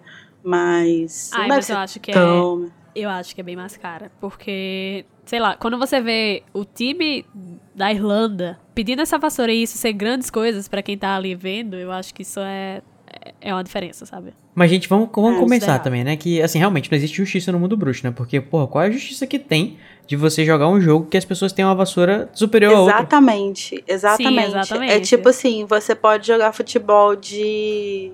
Sei lá, de rodinha. e eu não. Exatamente. É. Bizarríssimo. Nunca imaginei que esse episódio com essas pessoas entraria no tema quadribol. Ê! E, e esse ouro todo, a gente sabe que não veio de canto nenhum, né? Ele é ouro das poções que os antepassados de Harry fez, a própria Esquelece lá. Então, assim, é coisa que todo mundo ainda compra. Será que ele recebe ro- royalties disso Né? ainda? Eu, tenho, eu tenho quase certeza que sim. Então, as- assim, gente, não é rica de verdade. É. Será que tem juros no, no banco do- do- dos duendes? Nossa, com certeza. Aquela- Mas os duendes iam dar d- ouro pros bruxos, assim, tipo, toma aqui porque você tá rendendo o seu tesouro. Ah, mas o. É estranho, o- né? Porque é tipo você lidar com o Silvio Santos, que paga em barras de ouro que valem mais que dinheiro. É Não, esquisito. gente, o- os juros que o, o banco dá pra gente, ele não se compara ao lucro que ele tem. Então, assim, Sim. é. até no nosso mundo, né? Não precisa nem ter duendes lá. O Harry é tão nat finanças nesse sentido, tão me poupe, que ele resiste a comprar coisas muito importantes, como, por exemplo, um conjunto de bexigas. e também É. um mapa estelar num globo. Não, e o mais louco é que, tipo assim, o, o Harry fica lá, nossa, que legal, um conjunto de bexigas de ouro. Ele nem joga esse negócio. Pois é. A gente sabe que esse jogo, né, das bexigas, é um jogo bem, assim, nem tanto, popular no mundo bruxo. E eu vou pedir pro nosso especialista em jogos, que é o Igor Moretti, explicar pra gente o que é que são bexigas, né, ou gobstones no original. Oi, pessoal, tudo bem? Então, vim aqui explicar um pouco pra vocês o que são bexigas. Bexiga é um negócio que a gente usa em festa de aniversário, que você enche e tal. KKK, brincadeira. Então, gente, bexiga no mundo bruxo são as gobstones em inglês. Ele é um jogo muito antigo que lembra as bolinhas de gude. Só que na versão bruxa, né, como sempre tem que ter um twist, a bola vencedora joga um líquido fedorento na cara da pessoa que perdeu. O jogo é da seguinte forma: cada jogador começa com 15 bolas e aí o vencedor precisa capturar todas as bolas do oponente. Existem pessoas que jogam Gobstone profissionalmente, inclusive tem campeonatos e tal. Só que ele é um jogo que não tem uma reputação muito cool. Então, geralmente quem gosta bastante de Gobstones fica meio chateado, porque é um jogo meio sem, sem popularidade. De forma geral, o pessoal que joga são mais novinhos, né? Crianças e tal, porque é um jogo que não tem muito desafio, né, gente? Se você pensar, é mais questão de sorte do que habilidade. Em Hogwarts, a J.K. Rowling diz que é uma brincadeira meio meh, que perde pra quadribol e o xadrez de bruxa, né? Uma curiosidade é que a mãe do Snape, Severo Snape, professor de poções, o amor da Larissa, que se chamava Aileen Prince, era presidente do clube de bexigas de Hogwarts, gente. Quando ela tava na escola. Então, olha só, hein? Muito interessante a família Snape. É isso, gente. Bom resto do episódio pra vocês. Um beijo. É, mas o que vamos combinar que o que a Bexigas é. A Bexigas. O Gobstones é um jogo meio flopado, né? Comparado com Ah, todos os outros esportes maravilhosos É. que tem jogos como, por exemplo, quadribol, que é muito mais legal. Ah, que é muito divertido, né, gente? Eu adoro.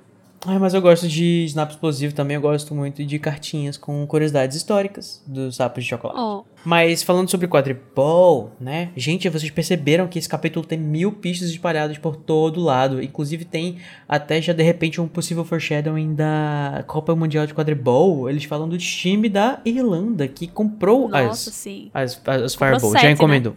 Sim, Firebolt é essa, né? Que é a coisa que mais vai testar a força de vontade do nosso querido Harry Finanças, né? Que é essa vassoura badalada. Só que ele é muito forte, ele é muito willing. Ele consegue não comprar a Firebolt, né? Uhum, Maravilhoso. Muito bom. É- Mas- É, o- é o reizinho da, do, do autocontrole. Sim, e é muito engraçada, né, a história da, da vassoura, né? Porque ela era um projeto meio que secreto que estava sendo desenvolvido por um, por um cara que chamava Rudolph Spudmore. Que os antepassados dele já tinham desenvolvido umas vassouras, mas que não deram muito certo, sabe? Aí ele foi o primeiro a introduzir as ferragens de duendes no- nos modelos e isso deu muitas vantagens, né? Como estabilidade, intempéries, pegada antiderrapante, e isso vai ajudar o pessoal no, no quadribol, né?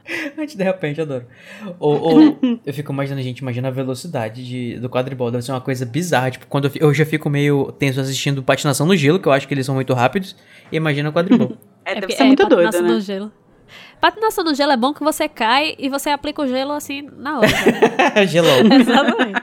Gente, eu ia ser 100% Hermione voando na vassoura. Não, gente, eu vou falar pra vocês Ai, que não, assim, eu- eu, eu acho, gostar. assim, se você, nosso ouvinte, gosta, né, tudo bem, mas eu acho meio bizarro esses quadribol que o pessoal faz no- nos campos com a vassoura entre as pernas. Mas eu acho que uma coisa que ia ser super legal de quadribol ia ser o pessoal na patinação do gelo jogando quadribol, velho. Porque eu acho que é uma coisa que se Nossa, assemelha assim na. Nossa, ia ser natural, muito né? mais legal. Eu acho que ia ser uma coisa muito bizarra. Ou patins mesmo, que é rápido, veloz e uma coisa assim perigosa. Coisa a gente precisa instituir agora, o quadribol no patins. É Aí, isto. Gente, vamos se juntar aí pra fazer esse negócio acontecer. E o, o Pomo vai conseguir correr muito mais. Aham. Harry, ele se segura tanto, né, pra comprar essas coisas que são supérfluas, por que não, né? Porque ele ainda tem, né, mais alguns anos de escola pela frente e as compras do período letivo precisam ser feitas, né? E quem não ama comprar um material escolar? Eu Ah, eu amo, adoro. gente, vocês. Gente, inclusive, eu Ainda fico amo. pensando, né, se eu já tinha a possibilidade. Se assim, se eu ia com minha, com minha mãe comprar material escolar, né, que eu adorava, e ela que controlava o que, que entrava ou não no carrinho e o que, que ia ser o, o- os produtos que eu ia comprar, imagina se eu não Uhum. tivesse a minha mãe pra controlar. Deus me livre. Ia sair colocando Sim. tudo que, Tudo que tu visse. Tu ia comprar o, o jogo de bexigas de ouro, tu ia comprar o, o Ixi. globo Com. Nossa. certeza. Com Com certeza. certeza. É, era cinco tipos de lápis de cor, se eu pudesse. Não, grafite, e que todos eu, eles uma de cada parecem.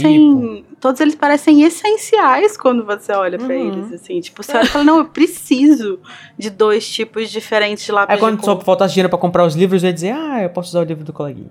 É. Ah, né? Choices.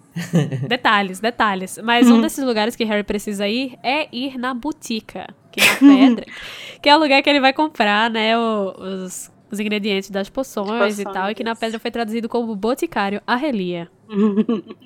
Ai, gente, eu adoro esse termo botica, porque sempre me lembra botija. E aí eu leio botica e vem na minha cabeça boca na botija. Eu penso na, na, na musiquinha lá da, da Filomena da Praça Nossa. Ele tá de olho na botica dela. Ele Nossa. tá de olho na dela. Mas isso é uma referência, tá? Uma música conhecidíssima. Mas, gente, a palavra boticário também não tá errada não, viu, ô, ô, ô, Carol? Sim, mas eu tô me referindo ao, à inconstância da tradução. Ah, tá, porque Sim. uma vez ela fala botica, outra vez ela fala boticário? Boticário. É, boticário é Sim. realmente esse lugar onde se compra ervas, onde se compra É, esse tipo de coisa, né? Que eram as, as, as farmácias de antigamente, né? Uhum. Inclusive, eu fui num bar lá na Argentina que chamava Boticário, que era bem interessante, que as bebidas eram servidas em, em tipo tubo de ensaio e tinha várias, várias plantas na- no balcão e tal. Ah, Mas tinha é cheiro muito bom? legal. Sim, sim, muito bizarro. Muito interessante. Inclusive, recomendo quem tiver a oportunidade de ir a Buenos Aires. Em Edimburgo, na rua que é descrita como a que inspirou o Beco Diagonal, né? Que agora eu esqueci o nome. Diretor? Assim, Diretor, fala aqui no ponto, Produção. por favor. Produção. não, então, é, tem várias ruas que as pessoas clamam que inspiraram o Beco Diagonal e, e, E- Just Kidding, ela disse que nenhuma foi. É, pois é. Uma das que as Naquela- pessoas falam naquela lá, que é dela. a, a rua principal lá de Edimburgo, que é uma descida, assim, que dá, dá no cemitério lá, enfim, que, que é perto Gente, eu adoro a familiaridade ela... da Larissa, né? Falando que é uma, uma ruazinha com uma Ai, porque descida. é do de cemitério, É, é a rua da, é a rua onde tem The Elephant House. Pra baixo, mentira, é a rua do lado. Já vi É, esse nome em algum lugar. baixo, assim, tem uma, uma lojinha que, se, que é tipo uma botica, assim. E ela é lindíssima, ela é toda verde, com uma cobra pintada na porta. E Maravilhosa. Sala, sala. Sala, sala, sala lá. Mas é, Harry também tem que comprar outras coisinhas más, né? Além de ingredientes pra poções. Brinquedos. Toys. É, ele tem que comprar roupas, né? Porque. Sim. Tá esticando, menino. Não, eu acho muito curioso, assim, que esses meninos não sabem pôr um feitiço na roupa pra ela crescer. Uhum. É, eu acho muito louco.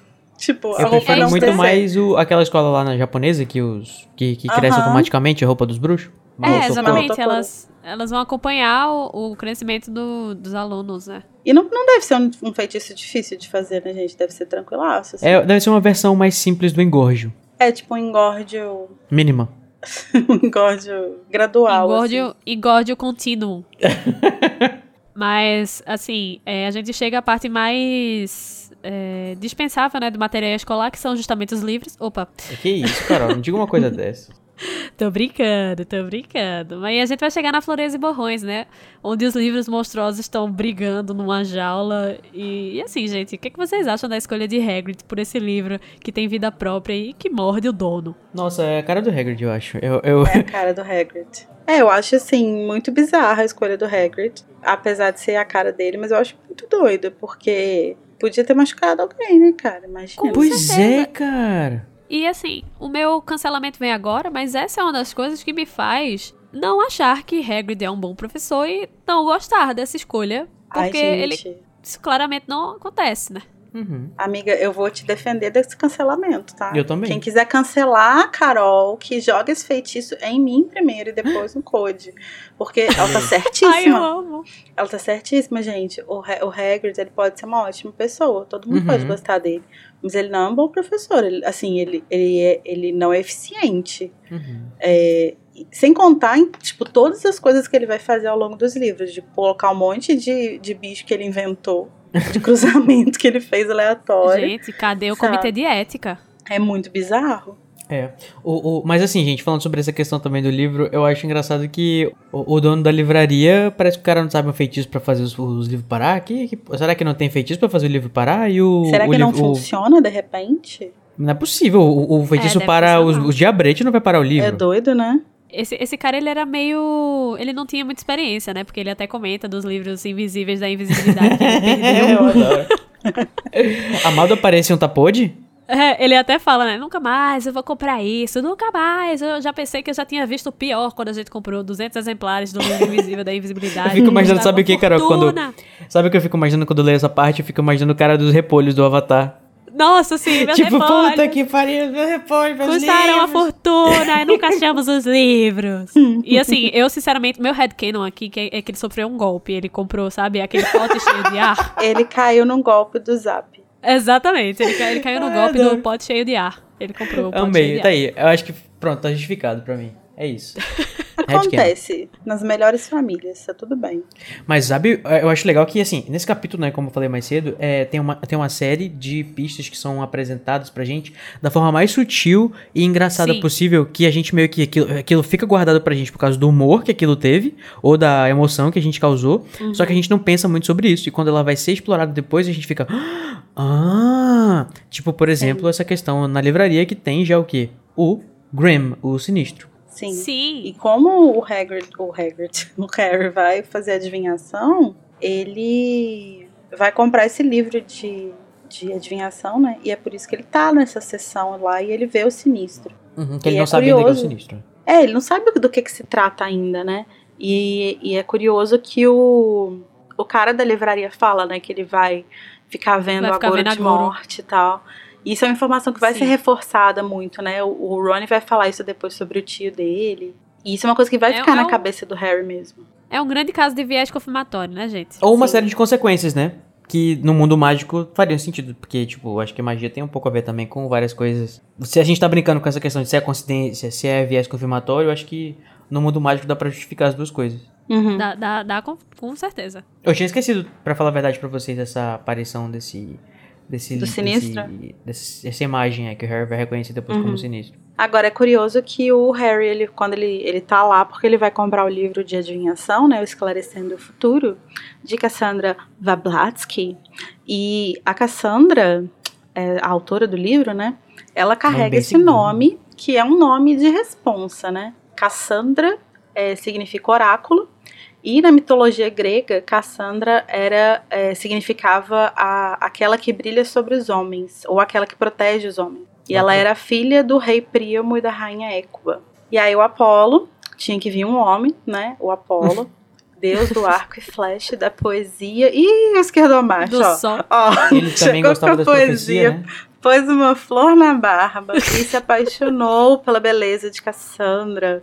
E Belíssima. deu a ela, belíssima, e aí deu a ela o dom da profecia, né? Deu um presentinho Toda pra natural, ela. bonita pra caramba. Uhum. Pois Porque o é. Apolo também era o deus da profecia, né? O- os oráculos, eles eram é, os templos que o Apolo brilhava. Só que como os deuses gregos eram pessoas muito loucas, que eles se apaixonavam por humanos, e aí se a pessoa não gostasse deles de volta, eles iam lá e se vingavam, é exatamente isso que acontece, né? Ela não se apaixona por ele, e aí ele amaldiçoa ela, que ninguém jamais vai acreditar nas previsões que ela faz, e que ela vai, vai prever só tragédias. Ele é aquele, aquele macho, né, que você diz que não quer ficar com ele, aí ele fala, você nem era tão bonita assim, porque o ego eu dele não está no queria chão. também. Uhum. Mas é Sim. engraçado que, voltando pra a narrativa, na narrativa de Harry Potter, é, a, data, a data de morte dessa, dessa autora, ela aparece pra gente em um cartão de bruxos famosos da, da adaptação do jogo, né?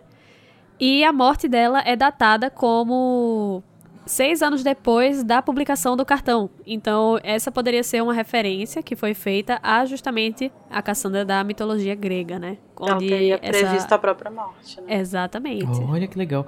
E ela só previa coisa ruim, é? A, a mitológica, sim. A da, a da. A autora, acho que não. É, a autora eu acho que não. Que, não, a Blavatsky não. A, a Blavatsky. Ah, eu digo a, a Cassandra mesmo. Ah, sim, a, a Cassandra mitológica, sim. Sim. Nossa, que podre esse Apolo, gente. Ah, Esses deuses da mitologia grega eu não sabia ouvir, não, né? Um Não, de- são todos muito loucos. Muito loucos. Mas eu acho legal a, a JK usar essa, essa, esse factoidezinho da, da Cassandra pra colocar na nossa querida professora de adivinhação que a gente vai conhecer no futuro ainda. Que só é saber Exatamente. prever tragédia. Só pra ver tragédia, ninguém acredita nela, porque acham que ela tá o tempo inteiro inventando as coisas. Aham. E uma coisa que é curiosa também, já que você falou sobre a, sobre a Sibila, é que Cassandra é também o nome da avó, da atriz avó dela, né? A Cassandra Trelawney, que era uma vidente famosa. E é justamente o, esse legado de, de ser neta da Cassandra Trelawney que meio que pesa na Sibila, né? Que ela meio que carrega isso e quer corresponder a essas expectativas de ser uma grande vidente também, como a atriz avó dela era. A autora do livro também pode ter sido inspirada é, na Madame Helena Blavatsky, né, que era uma vidente do século XIX e foi fundadora do movimento Teosofia e era preponente da filosofia da nova era, né? E isso foi declarado uma fraude em 1885. Então, uhum. assim, né? Uhum. É, a Blavatsky é uma personagem muito famosa no ocultismo. Ela é uma das, das grandes, vamos dizer assim, referências que as pessoas têm quando vão estudar qualquer coisa relacionada à bruxaria real, vamos dizer assim, né? que ela lá junto com, com Crowley, por exemplo, estão na, nos pilares da bruxaria europeia formal, entre aspas. Uhum. Mas, né, saindo dessa locinha, Harry ele finalmente vai encontrar os melhores amigos depois de uma semana de procura no beco diagonal, oh, né? Que fofo. Então, uhum. ele vai encontrar com o Rony, que chegou agora do Egito, e uma Hermione muito bronzeada, gente. A gente precisa falar sobre a Hermione. Very brown. Porque a gente tem, né, esse Hermione Very Brown, que acabou de chegar, na França. E a gente tem uma, meio que uma polêmicazinha, né, aí sobre a, a Hermione que vai ser representada lá na peça do Cursed Child, que era a Noma, que ela era uma, uma atriz negra.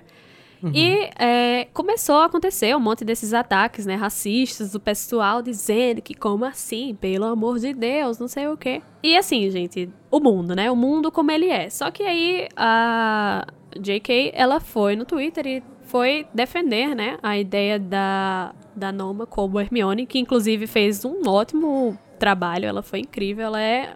Quando você olha para ela, você vê a Hermione, de fato. Mas o problema, né? O problema é que J.K. ela falou como se Hermione sempre pudesse ter sido negra e a gente que não percebeu. Uhum. E eu tenho um, um, grande problema com isso, porque parece que ela tá jogando a, a responsabilidade na, na, na, nas costas da gente, sabe? Tipo, ah.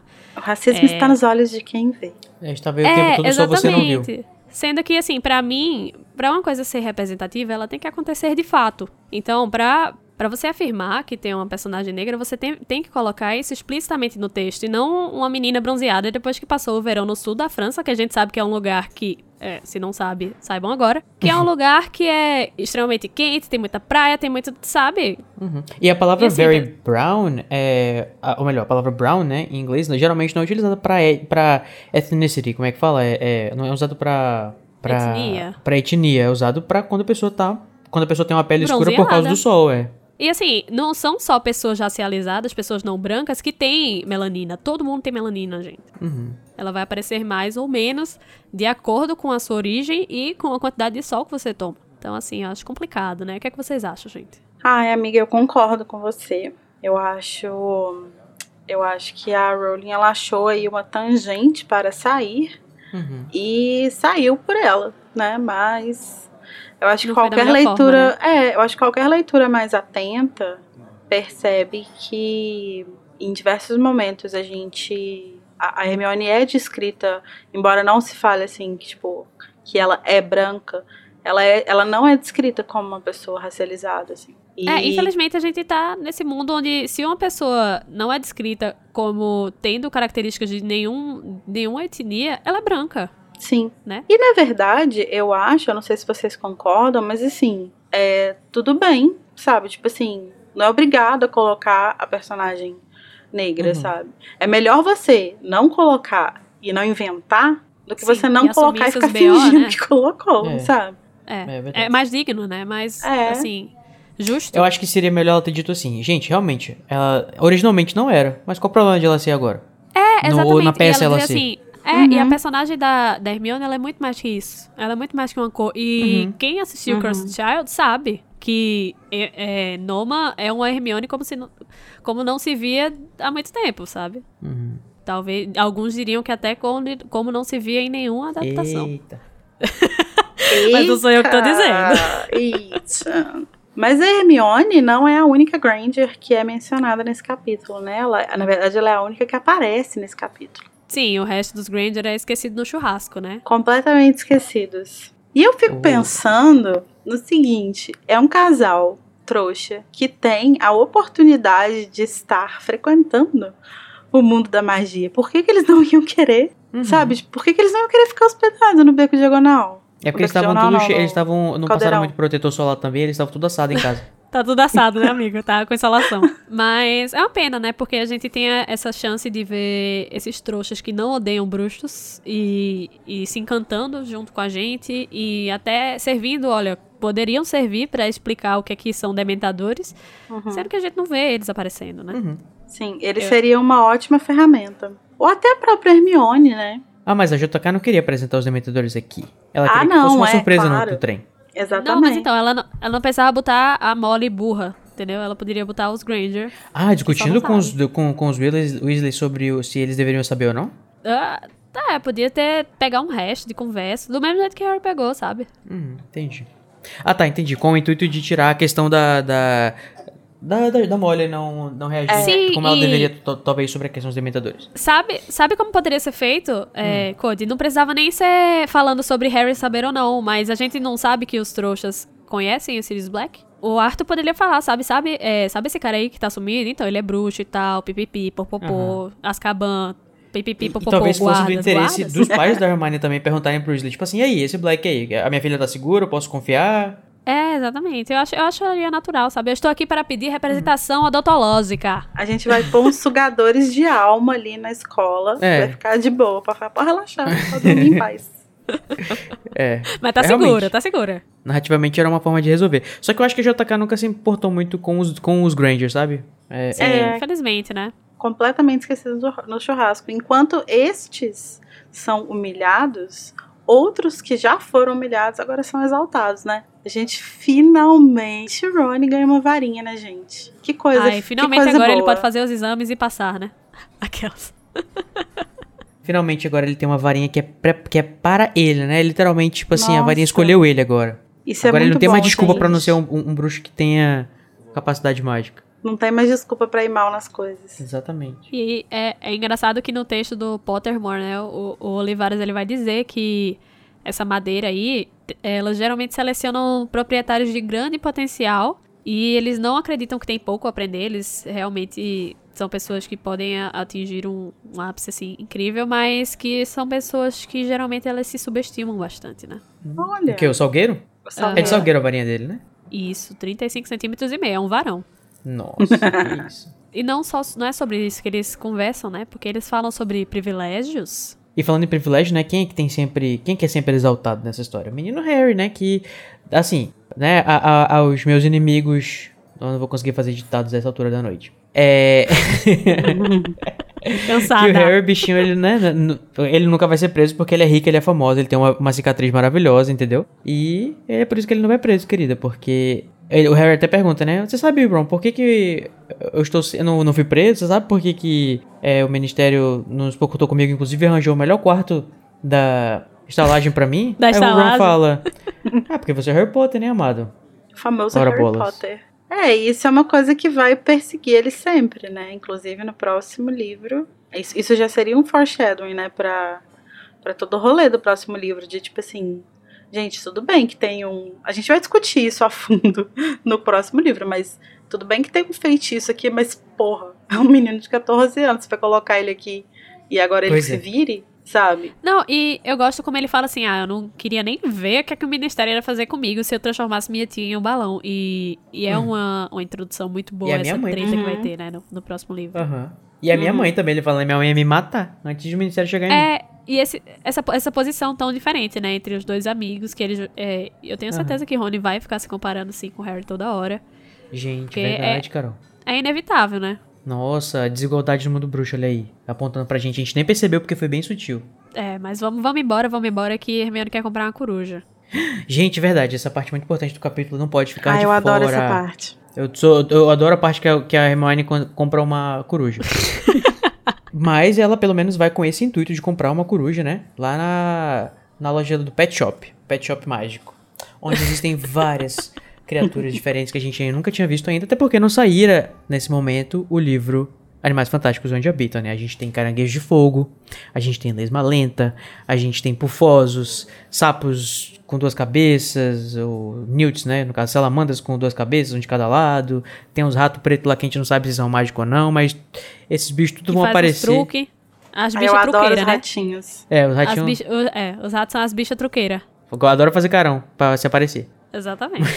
Esses bichos, tudo que eu falei, gente, acompanha nossas redes sociais, nosso Twitter, Instagram, que vai ter coisa interessante sobre esses bichos aí pra vocês acompanharem. Sim, e a gente vai ter nessa parte o nosso momento Onde está Perebas, que vai substituir o momento Onde está Gina neste livro, né? Né, O nosso querido ratinho, ele não parece muito bem depois que ele voltou do Egito. Ou seria depois da fuga de um certo bruxo de Azkaban, né? Olha aí. E vamos notar que ele tem um dedinho a menos, né? Em uma das patinhas. Gente, eu fiquei chocado que eu tava pensando assim. Eu tava, quando eu tava lendo o começo do capítulo, é, é, apareceu o Perebas e tal, eu fiquei pensando, não, a JK não vai colocar aqui que o Perebas tá sem o dedo, vai ficar muito na cara, né? Não, ela vai falar aqui. Aí quando ela Vai. falou, eu falei, gente, nem parece, tipo assim, ficou super orgânico. Nem Aham. parecia Parece que ela- a mulher tá fazendo um exame clínico, né? No bicho. Uhum, então É, acho exatamente. sentido. Nossa, muito bom, muito bom. Parabéns. E a gente, caso você não saiba, né, nosso ouvinte, que eu não, tinha, não tenha percebido, que o nosso rato está desse jeito, nesse estado que ele precisa de interferência de um especialista, porque ele está se cagando de medo do, do Sirius Black, né? Nesse momento. Ele viu, ele ficou sabendo que Sirius escapou, e está o quê? Todo cagado, definhando, Todo cagado. abatido, Tô tacacata. achando que E é curioso que é, ele tá numa posição muito estratégica, né? De estar na casa dos Weasley. Então ele tem acesso a informações quentinhas, né? Privilegiadas. privilegiadas e ao mesmo tempo isso é meio desesperador pra ele, né? Porque ele sabe que o Sirius fugiu e ele vai ali na durante o período que ele tá ali de férias, que eles estão de férias ainda, ele fica a par de cada passo que o Sirius está dando que eles têm informação, assim. Então ele sabe que ele foi para que ele tá indo para Hogwarts, Uhum. ele sabe que ele tá chegando perto e ele deve, ele devia estar realmente desesperado, né? Gente, ele fica até com alopécia. Sim, é por isso que no começo do. do- Mas, gente, ó, o, o, o- eu fico pensando, a primeira vez que esse rato viu Harry Potter, que é justamente o menino, filho dos amigos dele que foi que ele traiu, ele também deve ter ficado com cagaço. A gente falou sobre isso no podcast, no, na Pedra Filosofal? Eu não me, não me recuerdo. Eu acho que a gente tocou levemente, assim, sobre é, o fato de ele estar interagindo com esse menino que, é, que ele causou tantos problemas. Uhum. Nossa, sim. Não, ele devia estar numa posição assim bem complicada, né? Com certeza. Bem mas posição complicado. complicada de rabicho pra mim é felicidade. Sim. quanto, é, quanto mais complicado ele estiver, mais feliz eu estou. Ah, não, assim, Exatamente. nenhuma pena, mas é, ele devia realmente estar se sentindo muito ameaçado e pensando também o que, que ele podia fazer, né? Eu fico aqui e fico ciente do que tá acontecendo, mas estou ameaçado, ou eu tento fugir, tanto que chega um momento que ele tenta dar uma escapada, né? Uhum. Sim, forjou a própria morte de novo. Mas é aqui também que aparece, além de- do nosso rato, né? E não um ratinho, mas o nosso rato traiçoeiro. Além dele, também aparece pela primeira vez o nosso grande herói, né, gente? Ai, que eu amo. do meu coração. Mas vocês acham que o nosso querido herói já tinha percebido o que Perebas era a primeira impressão? A primeira vista? O nosso heróizinho, eu acho que exatamente o que ele era, não. Tem umas teorias aí na internet que dizem que o bichento é o gato dos Potters. Ai, eu detesto. Que é um gato velho, não sei o que. Tem gente que diz que ele já conhecia o, o, o Manimago dos Sirius e conhecia o, o, o, bicho- o rato porque ele já tinha alguma conexão. Mas também É, pode em- ser só o fato de ele Ai, ser. eu detesto essa Embora teoria. eu tenha uma certa resistência a esse tipo de teoria, o meu lado Luísa Mel não me deixa ignorar o fato de que os Potter tinham um gato. E o que que fizeram com esse gato, gente? Ninguém pegou esse bicho, coitado. A mesma coisa que fizeram com o bichento no sétimo livro. Pois é, menina. Ai, nossa, Ai, eu fico muito abandono puta com isso. pet. Não, ele tava lá no gato da. Ele tava lá na, na, na bolsa da Hermione, Carol, que nem os bichos do Newt. Ah, tá bom, tá bom. Tinha uma caixinha de areia livro, pra né? ele. Aham. Não, e é justamente é curioso que essa essa teoria tenha surgido porque no, no quinto livro a, a Lily menciona o gato, né, na carta que ela manda pro Sirius. Sim. E aí o fato dele ter uma proximidade tão grande com o Sirius ao longo do livro e ter uma desconfiança tão grande do Perebas, realmente, sim, dá a entender. Eu entendo da onde vem a teoria, eu acho até, assim, da- das teorias muito loucas que a gente tem por aí. Essa é uma muito bem embasada até. Sim, sim. Sim, sim. Eu só não, não gostaria que ela fosse verdade. Que fica muito fácil, tudo fica muito amarrado. É, eu acho, eu acho. Fica muito, tudo muito Eu conectado.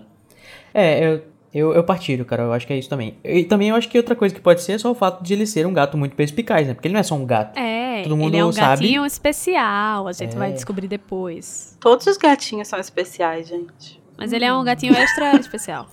Ele é um, gato meio mágico, né? Ele tem uma.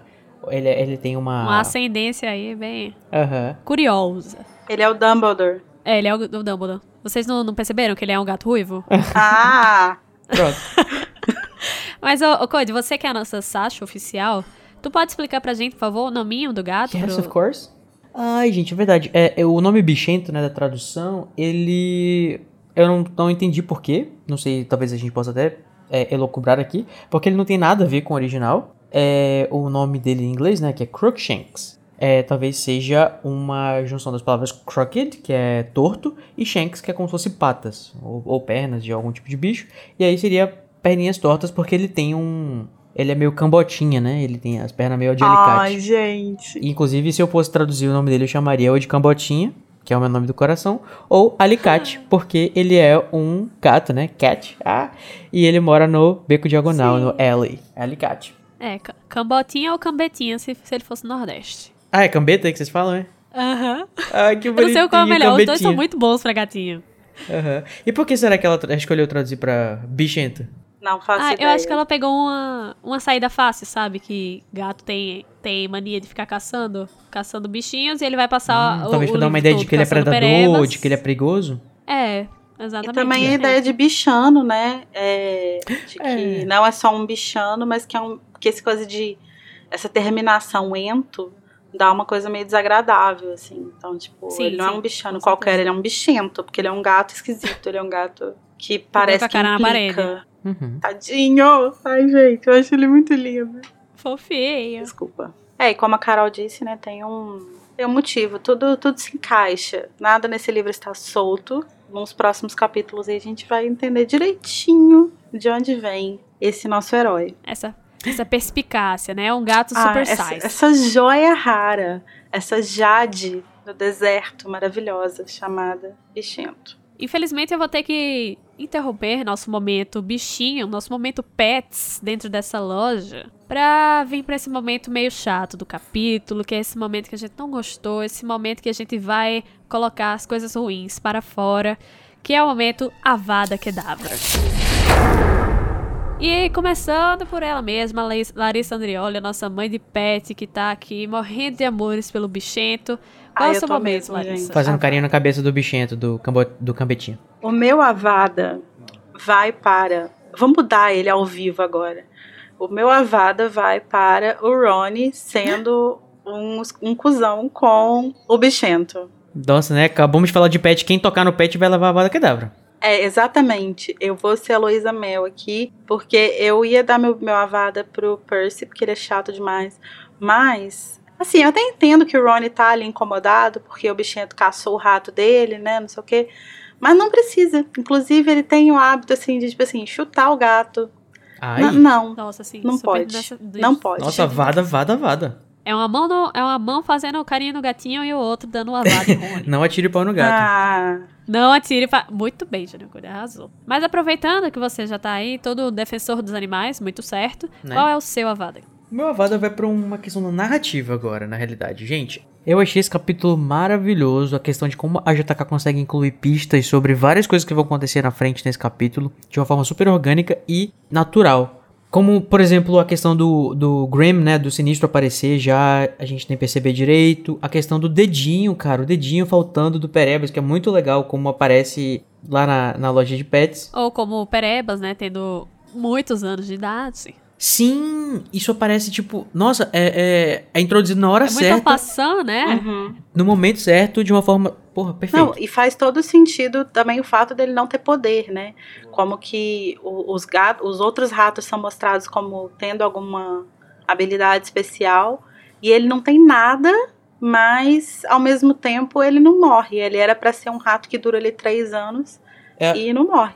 É o poder especial dele, é viver vários anos. Ele é a Morgana dos ratos. Exatamente. Mas é, o seu Mas- Avada vai pra que Pois é, parte? né? Nem parece que eu tava falando do Avada, eu tava só elogiando o capítulo, mas é porque eu acho que toda essa genialidade de como introduzir assuntos é um pouco atalhada no finalzinho do capítulo, quando o Harry, por acaso, escuta o senhor e a senhora Weasley fazendo um showzinho lá na, na área comum do, da estalagem. Foi um pouco descuidado da parte deles ter essa discussão com toda essa, sabe, essa, essa agressividade, é, sabendo que o Harry podia estar ali perto e, e, de fato ele acabou ouvindo, né? E não só Uhum. ele, né? Mas qualquer passante. Exatamente. o meu Avada, ele vai pra um momento em especial, né? Que é esse momento que o Percy ele vai perguntar pro Sr. Weasley por que, né, que o, o Ministério vai ceder carros a eles, já que isso nunca tinha acontecido antes. E o Sr. Weasley, ele meio que fica envergonhado, né, porque as orelhas dele ficam meio vermelhas e Harry nota esse, esse desconforto dele ao, ao dizer isso. E, e assim, eu imagino a vergonha, né, que ele tá sentindo nesse momento, porque ele fala, ah, a gente não tem mais nenhum carro e como eu trabalho lá, eles vão me fazer esse favor. Que é, é, é a vergonha dele em, admitir, sabe, que ele não tem esse prestígio todo, que... Que na verdade a culpa é do famoso Harry Potter, né? Mais uma É, vez. e, exatamente. E deve ter sido um, momento complicado, assim, pra ele, como pai e, e tal, mesmo querendo esconder essa verdade e ele saber que não era, né? Uhum. Eu, eu tenho muita pena do, do Arthur nesse momento. Acho Tite. Só que também, Carol, dá pra interpretar, você não acha, talvez, que é, ele tá nervoso e tá mostrando com a vermelhidão dele, né? Que nem o Ron fica vermelho, porque ele talvez tá querendo esconder do Harry o motivo real pelo qual eles receberam esse carro, que é o caso do Harry ter- ser Ah, transportado em segurança e a questão do Sirius Black e tal, que ele não quer dizer. Com certeza. Ou melhor, eu que ele acho quer tem dizer. Muito, tem muito disso também, mas isso quer dizer justamente que ele não tem tanto prestígio assim pra pedir carro do ministério, sabe? Sim, Ele de qualquer pra- forma, ele tá numa posição ruim, porque Uhum. ele não tem prestígio suficiente pra ganhar um carro do ministério, mas ao mesmo tempo ele tem. Ele é capaz do ministério suficiente pra É, eles colocarem ele nessa posição, Mas sabe? Engraçado Tipo, que eles falam a palavra carro, né? Mas os bruxos usam carro? Ou o carro é uma coisa que o Sr. Weasley tava, tava, tava enfeitiçando porque era dos, como item trouxa? Eu não entendi essa parte, porque a palavra em inglês também é Não, car, são- né? Eu acho que eles São usam pra. São carros mesmo, mas eles, eles usam pra. Quando precisa rolar alguma coisa assim no mundo, no mundo trouxa, eles não podem, por exemplo, colocar a família Weasley inteira em vassoura e voar. Uhum. Ah, mas é, Aí eu imagino que os bruxos carro usam pra- carruagem, mas bem que não seria prático nem Nada prático. numa cidade Não, usar não é. carruagem. Tanto que tem um, no capítulo que eles embarcam, ele menciona que o carro saiu e, tipo, passou no meio de do todos e foi lá pra frente do sinal, assim. Então é um carro É. enfeitiçado. Já que a gente já passou, né, por esse momento ruim, Bichente está protegido nos braços de Larissa. Vamos agora Sempre. ser exaltados no momento Expecto Patronum.